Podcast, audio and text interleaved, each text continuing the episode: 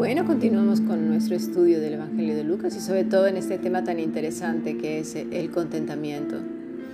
La falta de contentamiento, ese disgusto con la vida, con lo que se tiene, con lo que se ha recibido, porque si bien es cierto, nadie pidió ser pobre o rico, nadie pidió ser guapo, feo, alto, moreno, rubio. Es la vida que nos ha tocado y la vida es así, lleva todos sus matices, los alegres, los no tan alegres, los tristes, los del sufrimiento, ¿no, pastor? Así es la vida, está construida con muchos ladrillos. Pero eso es lo hermoso de la vida, porque aún en una fotografía, en una pintura, necesitamos blancos y negros, claros y oscuros. No es tanto la vida, sino cómo reaccionamos ante la vida lo que hace que seamos lo que somos. Dios nunca nos ha prometido una vida fácil. Dios nos prometió una llegada segura, un destino seguro. Ahí es donde debemos poner nuestros ojos en la realidad de lo que Dios nos ha prometido para la eternidad. Es que además, si decimos que Dios nos ha prometido algo, es porque volvemos a caer en lo mismo. Nos está ofreciendo recibir a Cristo y con tal de darnos promesas. Eso está completamente errado. Muchas veces también, ya hablaremos en otro tiempo acerca de las promesas y para quién son esas promesas, ¿no, pastor? Porque también, ¡buah! ¿Cómo hay de confusiones? Hay gente que está precisamente en, llamar, llamémoslo así, en el cristianismo porque quiere lo único, cobrar promesas. Y incluso los pastores usamos esa jerga, esa manera de hablar ya predeterminada y no nos damos cuenta de lo que estamos diciendo cuando hablamos, pues, recibir a Cristo, por ejemplo, aceptarle como Salvador, hacer esa oración para ser salvo, o incluso ahora que he mencionado las promesas. Claro, las promesas de Dios son en Él verdaderas y fieles, y sí. Pero ¿qué quiere decir esas promesas? ¿Y por qué buscamos a Dios? Claro, entonces yo creo que dedicaremos un tiempo a las promesas pero incluyendo esa misma palabra, ya que las eh, mencionó, cuando llega el ángel a los pastores, no les dice, traigo un, esto, recíbanlo y ya verán la promesa que viene. No, no, no. No. no. Ya él decía que traían las mejores noticias del mundo, un perdón inmerecido, algo por lo que nadie ha trabajado y que además era y es impagable y encima con exigencias para nada, eso es que eso no, no hay lugar para ello. La actitud pues delante de, de, Dios es siempre, es eso que ayer hablábamos, ¿no? Rescátame, sálvame, como decía Pablo. Sálvame, Señor, porque me hundo. Eso es la posición del hombre delante de Dios, es la clave. No estamos ahí para exigir a Dios, no tenemos ningún derecho, ni tan siquiera de esperar sus promesas. No, Dios da abundantemente, un perdón abundante, inmerecido. Gracia quiere decir un don inmerecido. Así es, y entonces cuando hablamos precisamente de que Dios no nos ha prometido una vida rosa, es que la vida ya es una vida que conlleva muchos matices y colores. Eh, antes de entrar a esta insatisfacción, de, continuo, de, este descontento, me gustaría ahondar en el tema que hablábamos eh, hace un momento, pastor, acerca del hombre que construye su casa en la roca. Si estamos hablando que la vida ya de por sí tiene todos sus matices, entre ellos la risa, la alegría, la tristeza, el llanto, la desgracia incluso, Sí, ¿verdad? El enfado, la ira, el amor y el desamor, la pasión y todos esos componentes que hacen una vida rica con historia, con principio, con nudo y con fin. La persona que tiene a Cristo, está fundada sobre esa roca, cuando vienen todos estos matices que ya hablamos y golpean esa casa, esa casa no se cae. Podrá recibir sus arañazos, como dice Pablo, ¿no? Derribados no, podemos caernos, pero no estamos ahí rendidos en el suelo. Podrá haber ciertos desperfectos, pero no estamos en la ruina total. El de la ruina total es el que precisamente ha recibido uno, ¿verdad? Una noticia que no era la noticia que estos, este ángel le estaba diciendo a estos pastores. el que ha entendido otra cosa y se le ha presentado un Cristo que no era el Cristo de las Escrituras. Uno que se parecía.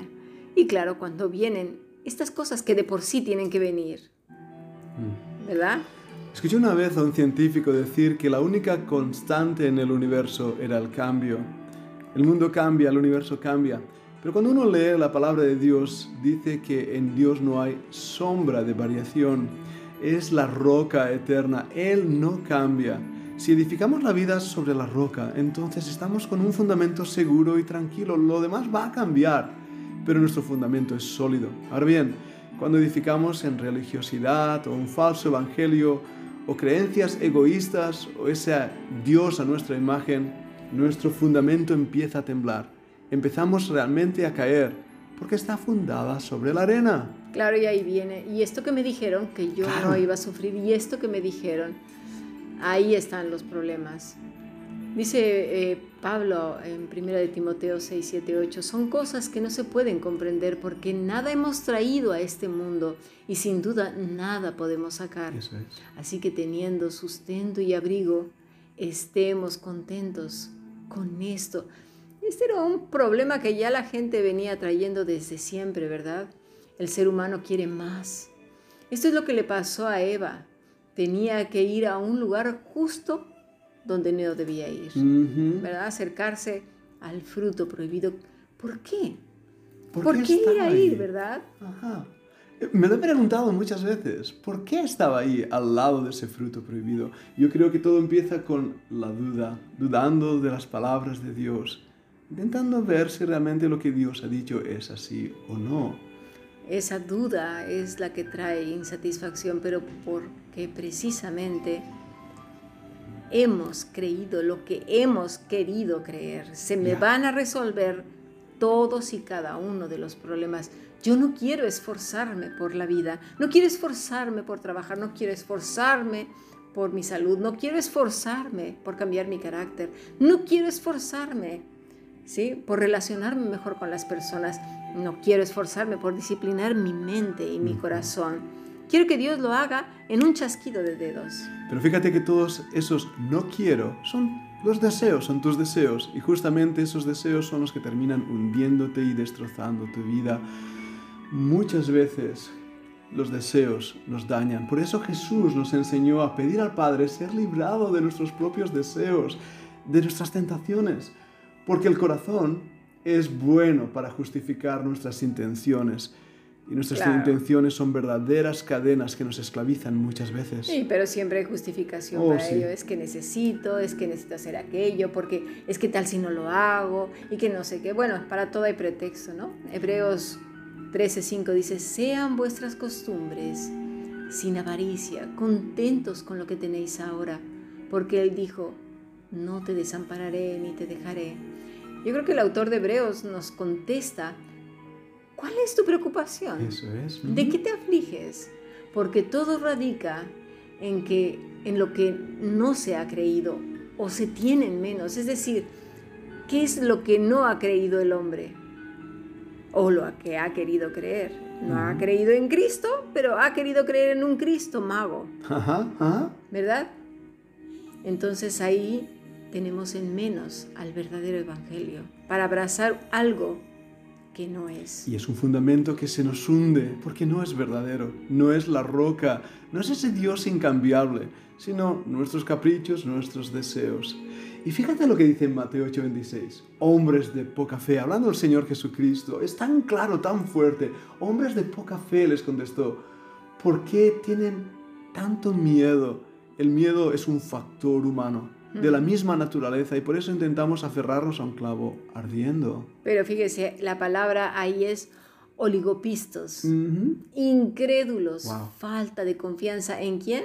En Cristo. En Cristo. Y eso es lo que el Señor les estaba diciendo. Sí. Incrédulos.